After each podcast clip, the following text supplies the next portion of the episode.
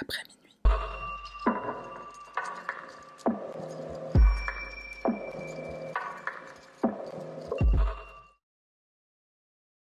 Salutations mon cher panda, moi c'est Sahara, bienvenue sur ma chaîne et on y va sans plus tarder.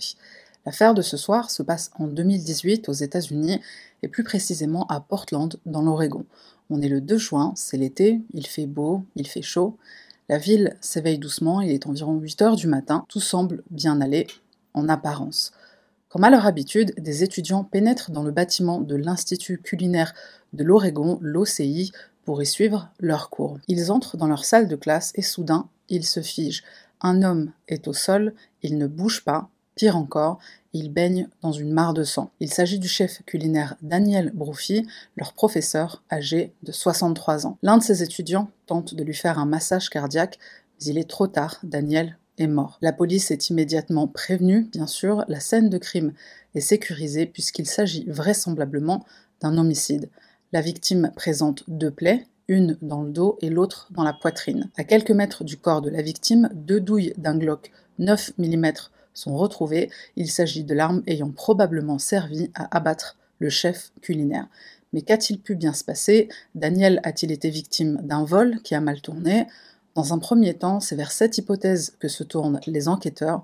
Pourtant, cette hypothèse sera rapidement écartée puisque l'homme n'a été dépouillé d'aucun de ses biens, son portefeuille est toujours là, son téléphone portable n'a pas disparu non plus, et dans la salle de classe, il ne manque rien non plus. L'épouse de Daniel, Nancy Brophy, est prévenue par les autorités qu'un drame vient de se produire. Elle arrive à l'école de cuisine, la femme de 67 ans apprend alors la mort de son mari et elle apprend que c'est le résultat d'un meurtre. La pauvre veuve est sous le choc, d'autant que Nancy et Daniel étaient très proches, presque inséparables. Nancy n'a jamais eu d'enfant, mais Daniel a un fils d'une précédente union. Elle se retrouve donc seule. Les enquêteurs l'interrogent quel est l'emploi du temps précis de son mari ce matin-là? Et d'après Nancy, Daniel est sorti de chez eux vers 7 heures du matin pour se rendre au travail comme à son habitude. Elle, elle affirme être restée à la maison puisqu'elle travaille à domicile. Elle n'a pas eu de nouvelles de lui après son départ. La police constate qu'il n'y a pas de caméra de surveillance à l'intérieur de l'école culinaire. Ils n'ont pas la possibilité de recueillir des images de l'arrivée de Daniel. Ensuite, les enquêteurs vérifient le système de sécurité de l'Institut. Il apparaît que l'alarme a été désactivée à 7h21 précisément, ce qui est normal puisque Daniel a pénétré dans l'école à 7h6. Il est le premier à être arrivé dans l'établissement, et en effet, Daniel, c'est un homme qui aime arriver tôt sur son lieu de travail pour pouvoir prendre un café, installer sa salle de cours, préparer l'arrivée de ses élèves, etc. Enfin, tout le contraire de moi qui arrive transpirante et à bout de souffle Malheureusement, ce matin-là, du 2 juin, le professeur est assassiné dans sa salle de classe de deux balles. Il a vu son meurtrier avant de mourir, et l'enquête va tenter de déterminer ce qu'il s'est passé ce matin du 2 juin. Le plus gros frein des policiers dans cette enquête pour homicide, c'est l'absence de caméras de surveillance au sein de l'établissement. De plus, il n'y a personne d'autre dans l'école à l'arrivée de Daniel. Il est donc impossible de savoir qui a pu entrer après lui pour le suivre et mettre fin à ses jours. Mais tout n'est pas perdu, puisqu'à l'extérieur de l'Institut, il y a des caméras de surveillance. Les images vont être saisies, et grâce à la présence de ces caméras extérieures, on se rend compte que le meurtrier devait savoir qu'il y avait ces caméras, puisqu'il contourne les angles justement pour ne pas être visible. On ne le voit ni avant ni après le meurtre. Les enquêteurs continuent d'analyser les images, ils sont intéressés par les véhicules circulant à proximité de l'école entre 7h et 7h45, fourchette large, on en convient, mais c'est sur cette fourchette qu'on estime pouvoir trouver des indices, chose qui est absolument certaine, c'est que d'une part, Daniel arrive sur les lieux à 7h21, et d'autre part, les premiers élèves arrivent à 7h45. C'est à ce moment qu'il découvre le corps. Le tueur est donc sûrement reparti peu avant l'arrivée des étudiants. Sur les enregistrements, les enquêteurs ne voient aucun piéton devant l'école, le meurtrier était donc probablement en voiture et il a donc pu très rapidement quitter la scène de crime. Chaque véhicule passé à proximité de l'Institut est donc vérifié et pendant ce temps le département de police de Portland fait face à l'incompréhension. Daniel est un chef culinaire connu, aimé et respecté.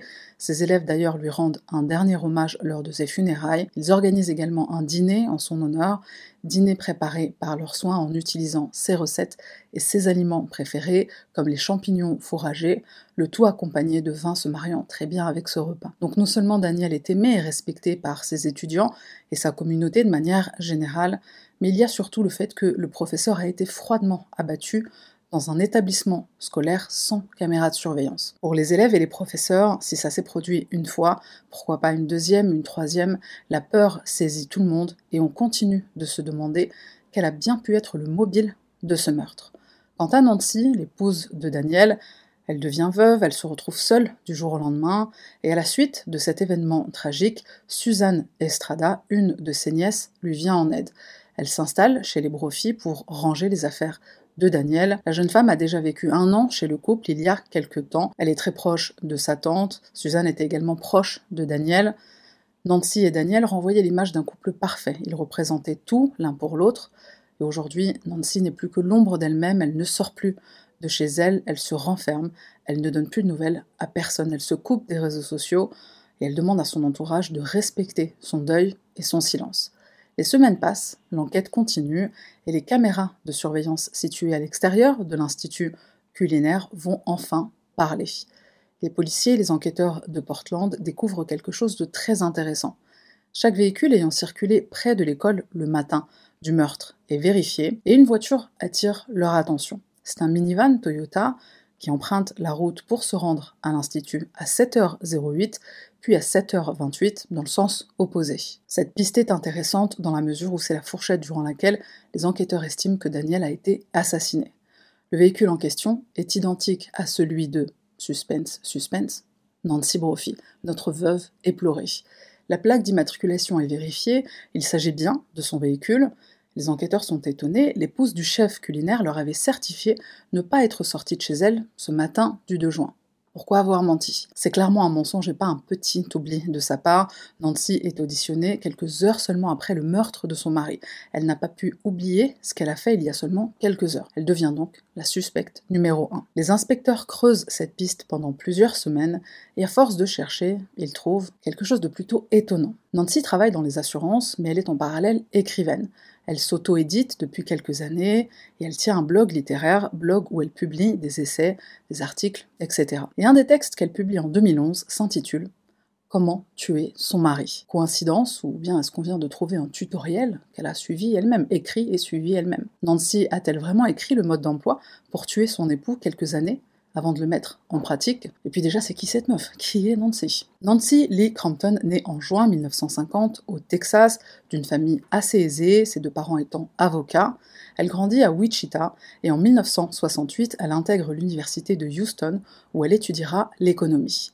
Elle épouse un agent de police après l'obtention de son diplôme, mais un divorce s'ensuivra peu de temps après. En 1990, alors que Nancy a 40 ans, elle quitte le Texas et s'installe dans l'Oregon afin de prendre un nouveau départ. Elle s'inscrit à des cours de cuisine dans un institut culinaire et tu l'auras compris, c'est de cette manière qu'elle fait la rencontre de Daniel Brophy, 37 ans, nouveau professeur à l'Institut. Au moment où ils se rencontrent, Daniel est marié, il est papa d'un garçon, et toujours est-il que le courant passe si bien entre lui et Nancy, à tel point qu'ils deviennent inséparables. Entre-temps, Daniel ouvre un restaurant dans le nord de Portland, en plus de son activité de professeur. Et ça marche très bien pour lui. Il génère plus de 400 000 dollars de revenus annuels, en plus de ses revenus à l'école. C'est un homme qui commence à générer un sérieux capital. En 1994, il prend la lourde décision de divorcer de son épouse pour s'installer avec Nancy à Beaverton. Les liens sont coupés avec son fils Nathaniel, âgé de 13 ans. Le jeune garçon, extrêmement proche de son père, va très mal vivre la séparation de ses parents. Et à tel point que Nathaniel va changer de nom de famille. Il refuse de porter le nom de son père. Démarche qui, entre parenthèses, est très simple aux USA. Ce qui t'identifie, c'est ton numéro de sécurité sociale, donc tu peux choisir de t'appeler comme tu veux, et tu peux même changer tous les jours de nom, de prénom si ça te chante. Dans la plupart des États, tu peux même le faire sur Internet. Enfin, c'est une démarche qui prend euh, très peu de temps et qui se fait sur Internet. Enfin bref, je m'égare, revenons à Nancy et Daniel, qui cinq ans plus tard, et toujours ensemble, organisent une cérémonie de mariage, mais sans officiellement se marier. Ils invitent leurs amis, leurs proches, afin de célébrer leur union mais sans l'officialiser. Une salle, pas une mairie. Alors est-ce que cette non-officialisation, elle vient de Daniel ou de Nancy? On ne le sait pas. Les mecs qui veulent pas passer par la mairie, euh, on vous voit. Je suppose que c'était un souhait de Daniel et tu vas vite comprendre pourquoi. Marié sur papier ou pas, le couple est, quoi qu'il en soit, très heureux, très amoureux et absolument inséparable. Sur le plan professionnel comme personnel, ils sont toujours ensemble. Nancy devient responsable du restaurant de son compagnon. Elle obtient son diplôme à l'Institut culinaire quelques années plus tôt.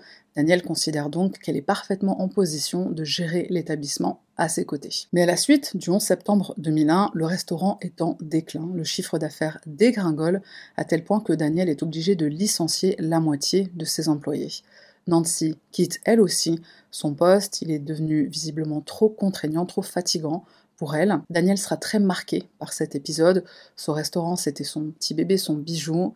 Une chose positive va quand même se produire. C'est durant cette période que Daniel renoue doucement mais sûrement avec son fils Nathaniel grâce à une connaissance qu'ils ont en commun. Les années qui suivent, Daniel travaille comme un forcené pour éviter la faillite définitive, il continue d'enseigner en parallèle et en 2006, il intègre l'Institut culinaire de l'Oregon, l'OCI. Il est expérimenté, talentueux, passionné, chef c'est vraiment sa vocation. Il obtient son diplôme en 1976 et depuis il ne cesse de cuisiner et d'enseigner l'art de la cuisine. Daniel est également expert en biologie marine, expert en champignons, enfin je sais pas si ça existe, mais il est expert euh, en champignons.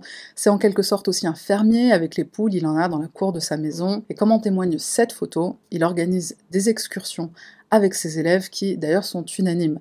Daniel peut se montrer très sévère, mais c'est un homme profondément humain. Nancy, de son côté, elle se réoriente vers un métier tout autre. Elle vend des assurances à la commission. C'est un travail plus souple, mais c'est pas ce dont elle rêve. Sa vraie passion à Nancy, l'écriture. Depuis 2003, elle est inscrite dans une association d'écrivains locaux avec qui elle partage cette passion.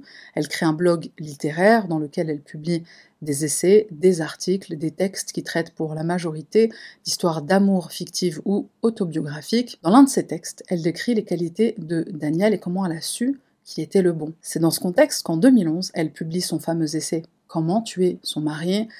forcément, je suis obligée de te lire le début. En tant qu'écrivaine de romans suspense à l'eau de rose, je passe beaucoup de temps à penser au meurtre et par conséquent à la procédure policière. Après tout, si le meurtre est censé me libérer, je ne veux certainement pas passer du temps en prison. Et laissez-moi vous le dire clairement, je n'aime pas les combinaisons et les oranges, c'est pas ma couleur. Mobile, financier, le divorce coûte cher et vous souhaitez vraiment partager vos biens Ou si vous vous mariez pour de l'argent, n'avez-vous pas droit à tout ça L'inconvénient, c'est que la police n'est pas stupide. Ils vous regarderont en premier.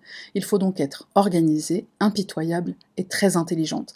Des maris ont déjà disparu de bateaux de croisière, pourquoi pas le vôtre Crime passionnel. En colère, vous lui cognez la tête ou vous le poignardez avec un couteau de cuisine. La plupart du temps, il existe des traces qui mènent directement à vous. Chaque meurtre laisse des indices. On ne se dit pas qu'un étranger est impliqué dans un crime passionnel, et qui va nettoyer le sang de votre moquette Vous tombez amoureuse de quelqu'un d'autre. Disons que votre église désapprouve le divorce, vous devez être veuve pour ne pas tomber en disgrâce. Je dois vous mentionner que cela aide si vous n'êtes pas trop accablé par les dix commandements. Option à considérer.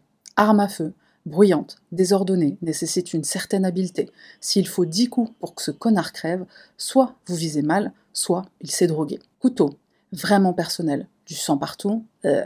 Alors oui, dans le texte, elle écrit vraiment euh. Garrot. Quelle force du haut du corps faut-il pour étrangler quelqu'un? Pièce d'équipement lourde aléatoire, cela implique généralement de frapper quelqu'un durement avec une batte de baseball ou une clé à pipe que vous aurez dans votre main. Poison, considéré comme l'arme d'une femme. L'arsenic est facile à obtenir et pire encore, facile à retracer. Il faut un mois ou deux pour tuer quelqu'un. En plus, ils sont malades tout le temps. Qui a envie de se retrouver avec un mari malade. Je trouve qu'il est plus facile de souhaiter la mort des gens que de les tuer, mais ce que je sais du meurtre, c'est que chacun d'entre nous le porte en lui lorsqu'on le pousse suffisamment loin. En plus de ses essais et tutoriels, Nancy écrit également des romans d'amour maudits, où il est question de bad boys, de femmes esselées et d'assurance vie. En 2013, elle auto-édite son premier roman, un roman qui marque le début d'une série de six. Ce sont des histoires d'anciens officiers de la marine américaine ou de policiers qui se battent contre la corruption et le crime organisé et qui tombent sous le charme d'une jeune femme tourmentée. parce que c'est bien connu que les femmes faut qu'elle soit sauvée par un mec. Les romans de Nancy ne prennent pas, enfin merde alors, et ça la frustre parce que pour elle, c'est une écrivaine hors pair et non une vendeuse de police d'assurance. Elle continue néanmoins d'écrire dans l'espoir de trouver THE histoire qui va provoquer son succès et la rendre célèbre. En attendant, elle soutient son époux dans sa passion, lui la soutient dans la sienne. De l'extérieur, le couple semble très heureux, sans histoire. D'ailleurs, en 2016, Daniel et Nancy se marient officiellement. C'est dans ce contexte que la police de Portland enquête sur cette veuve éplorée. Les enquêteurs sont intrigués par cette histoire de blog. Une femme dont l'époux vient d'être assassiné a écrit quelques années auparavant un article dans lequel elle explique comment tuer son mari. Étrange, surtout quand on sait que son véhicule est aperçu à proximité de la scène de crime, alors qu'elle avait affirmé être restée à la maison. Pendant trois mois, cette piste va être creusée et les enquêteurs vont découvrir des éléments très intéressants. Tout d'abord, dans les finances du couple. Ils sont endettés et la situation est si désespérée qu'en 2017, Nancy demande par anticipation une partie de son épargne retraite. Quelques mois plus tard, c'est Daniel qui lui aussi demande une partie de son épargne retraite, environ 40 000 dollars. Les dettes du couple sont en partie dues à des crédits que Nancy a contractés. Malgré les 40 000 dollars de l'épargne retraite de Daniel, ça ne suffit pas à stopper l'hémorragie financière dont souffre le couple. Nancy est une acheteuse compulsive, à l'inverse de Daniel, qui est quelqu'un de frugal. J'aimerais bien savoir ce qu'elle achetait, comme, dépenser de l'argent au point de vouloir tuer ton mari pour de la thune. Acheter quoi en fait? Comme c'est Nancy qui gère les finances du couple, Daniel n'a pas l'état réel de leur dette. Il pense qu'en récupérant une partie de sa retraite un peu plus tôt que prévu, c'est la solution qui va régler leurs problèmes. Malheureusement, ce ne sera pas le cas. Les enquêteurs découvrent également que Daniel a contracté plusieurs polices d'assurance vie quelques mois avant son décès. Leur montant s'élève à plusieurs centaines de milliers de dollars, dont la seule bénéficiaire est bien sûr sa femme Nancy. Et ça, c'est en plus de l'indemnisation de l'Institut culinaire de l'Oregon, puisque le professeur étant mort dans l'établissement, sa famille a le droit à une indemnisation. Le montant total auquel Nancy peut prétendre s'élève à environ 1 400 000 dollars, sans compter la maison du couple qui a une valeur d'environ 300 000 dollars. Nancy n'attendra que quelques jours après le décès de Daniel pour contacter les autorités de Portland afin d'obtenir, écoute bien, un certificat sur lequel serait inscrit qu'elle n'est pas suspectée dans la mort de son mari. Ce certificat est d'une grande importance pour Nancy, hein, évidemment. Il lui est nécessaire pour réclamer les sommes des assurances-vie. Pour la police de Portland, un mobile financier se dessine. Le domicile du couple est perquisitionné et les policiers mettent la main sur, suspense, suspense, un Glock, le même modèle qui a servi à tuer le chef culinaire. Nancy explique à la police que Daniel et elle ont acheté cette arme pendant une exposition d'armes à feu en Floride et accessoirement elle ajoute qu'ils ont réglé cet achat en espèces. Les enquêteurs sentent qu'ils tiennent quelque chose, ils font analyser l'arme et les balles ne correspondent pas au canon. Petite parenthèse police scientifique. Quand une balle est tirée, elle est marquée quand elle passe par le canon. Chaque canon d'une arme étant différent, c'est une des façons pour la police scientifique d'établir quelle arme est utilisée lors d'un crime. Donc manque de bol pour la police, l'arme en possession de Nancy n'est visiblement pas celle ayant servi au meurtre. Malgré cette déception, les enquêteurs sont sûrs de la culpabilité de la veuve. Pourquoi les balles ne correspondent pas? Nancy se serait-elle servie d'une autre arme qu'elle aurait fait disparaître?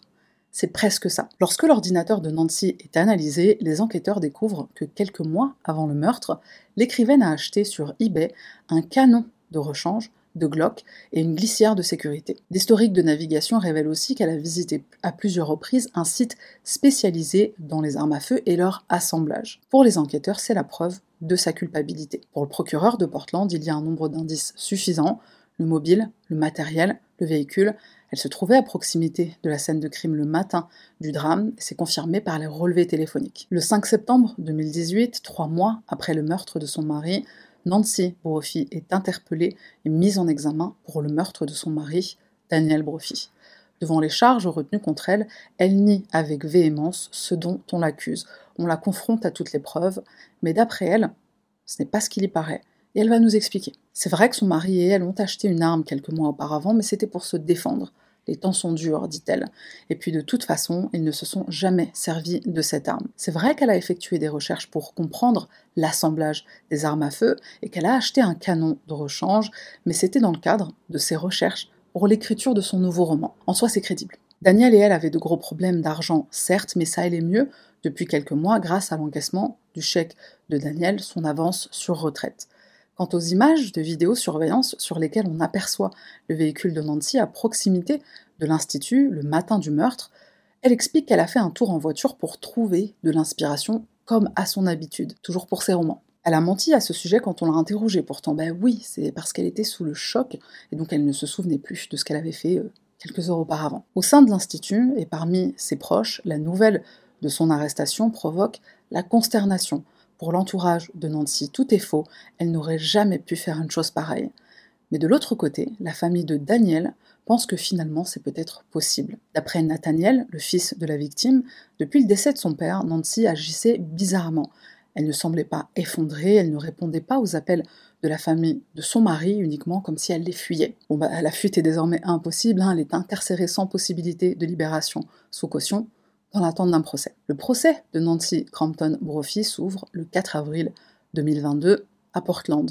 Quatre ans se sont écoulés depuis son arrestation et Nancy clame toujours haut et fort son innocence. Il ne s'agit pas d'elle, mais d'un rôdeur, un vagabond. Et en effet, pendant le procès, les avocats de Nancy vont montrer des images au jury. Il s'agit des images des caméras de surveillance à l'extérieur de l'école culinaire. On y voit un homme non identifié en train de se cacher dans une allée l'école. Malheureusement, la police n'a pas identifié cet homme et cette piste n'a pas été menée jusqu'au bout. Ensuite, Nancy revient sur les images de vidéosurveillance qui la filme à proximité de l'Institut le matin du 2 juin. Elle ne se souvient plus de grand-chose, hein, on, se souvient, elle en état de choc. Elle explique aussi que c'est à cause de son âge, du temps qui a passé, mais elle précise qu'elle avait une routine à l'époque. Elle sortait le matin tôt pour aller prendre un café et elle allait se poser dans un parc pour réfléchir et avoir de l'inspiration pour ses romans. Ensuite, elle rentrait chez elle. Elle explique donc que ce matin-là, c'est sûrement ce qu'elle a fait et donc elle plaide non coupable. De son côté, le procureur maintient ses affirmations. Nancy a tué son mari pour l'argent. On découvre que Nancy payait au total 1000 dollars par mois pour financer toutes les assurances vie qu'elle avait contractées au nom de son mari. Pour quelqu'un qui ne s'en sort pas financièrement, 1000 dollars par mois, c'est énorme. Tu voles Pierre pour donner à Jacques, explique un agent d'assurance au procès. Durant plusieurs jours, les témoignages à charge se succèdent on découvre que non seulement deux jours après le meurtre de Daniel, Nancy contacte Anthony Merrill, un enquêteur de Portland en charge de cette affaire, afin d'obtenir, on s'en souvient, l'attestation certifiant qu'elle n'est pas suspecte dans le meurtre de son mari, et ce document, on s'en souvient, était capital pour qu'elle puisse obtenir les indemnités des assurances-vie. Mais il y a aussi le témoignage de Karen Brophy, la mère de Daniel, la mère de la victime. Le matin du drame, Nancy l'appelle pour l'informer du fait qu'elle se trouve à l'Institut culinaire, et là écoute bien. Elle lui annonce que Daniel est mort, il a été tué par balle. Or, au moment de ce coup de fil, Nancy n'est pas censée savoir que Daniel est mort par balle, la police ne lui a rien dit à ce sujet. Comment pouvait-elle le savoir? Nancy, encore une fois, elle a réponse à tout. Elle raconte que le matin du 2 juin, lorsqu'elle se rend à l'institut, des gens sur place sont déjà au courant qu'une personne est morte à l'intérieur de l'établissement et que la victime a reçu des coups de feu. Mais personne ne sait, mis à part les élèves de Daniel, qu'il s'agit de lui. Nancy arrive à l'institut, un policier la retrouve, il la prend dans ses bras mais sans lui dire ce qui vient de se passer. Et ensuite, elle appelle la mère de Daniel pour la prévenir. Donc d'après Nancy, voilà la façon dont elle a appris que son mari avait été tué par balle. Et l'explication à propos de son ordinateur contenant plein de recherches Google incriminantes, Nancy répète ce qu'elle a dit la première fois. Mais le problème, c'est que les enquêteurs ne trouveront aucune note, aucun article de blog, de roman ou même une ébauche de roman concernant l'assemblage d'armes à feu. Explication.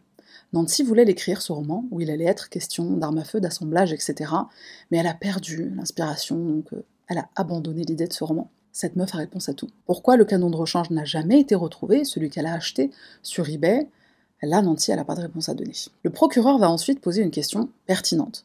Vous dites que vous avez acheté ce canon de rechange pour voir comment ça fonctionne pour l'écriture d'un roman. Mais est-ce que ça n'aurait pas été plus simple de tester ça sur l'arme que vous aviez déjà? Non, non, c'est pas pareil, explique Nancy. Là, tu confonds tout, monsieur le procureur. Le Glock, c'était pour notre protection, alors que le canon de rechange, c'était pour mon roman. Elle insiste sur le fait que le Glock est un achat du couple, décision commune, c'est son mari qui a voulu régler cet achat en espèces. Pourtant, un élément qui va convaincre les enquêteurs c'est bel et bien l'arme du crime, c'est le fait que quand ce Glock est saisi, le canon est mal vissé en quelque sorte. So anti gun, so anti-gun in fact, that your law enforcement husband wasn't allowed to have a gun in the house. No, Hang on. sorry. So anti gun. But your response to gun violence increasing in this country was to buy a gun yourself. Yes or no? Yes, with a caveat. Pour le procureur, le scénario le plus vraisemblable reste le mobile financier. Nancy est acculée, elle pense aux assurances-vie de son mari qui vont pouvoir renflouer les caisses. Quelques mois avant le meurtre, elle acquiert le Glock et le canon de rechange. Elle pense qu'elle ne sera pas soupçonnée, paiement en espèces, etc. Le matin du 2 juin, elle suit de loin Daniel. Elle fait en sorte de ne pas être vue par les caméras de surveillance. Elle pénètre dans l'institut et tire à deux reprises sur son époux, qu'il a forcément vu au moment du meurtre. Salle de classe, euh, une seule porte, il l'a vu arriver. Après ça, Nancy se débarrasse du canon et remet l'original en le remettant mal.